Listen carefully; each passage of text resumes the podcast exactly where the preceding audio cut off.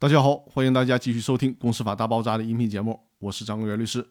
今天我们来聊的话题是通过协商达成债务清偿方案的必要条件。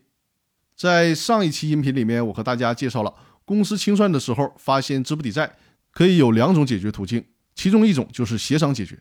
那么这期我就来和大家详细的介绍一下究竟是怎么一个协商法。通过协商的方式达成债务清偿方案，必须符合以下几个条件才行。第一，需要经过全体债权人确认。为什么必须得是全体债权人同意才行呢？因为一旦协商的方案确定了，那么就将对全体的债权人产生约束力。要是这个事儿搞少数服从多数的话，那么就把人家小债权人的利益给坑了。所以说呢，必须得是全体债权人同意才行。第二点，必须不损害其他利害关系人的利益。其他利害关系人不是指公司的债权人啊，指的是与公司并不存在债权债务关系，但是呢，债务清偿方案的执行与这些人存在法律上的利害关系，指的是这样的人，叫做其他利害关系人。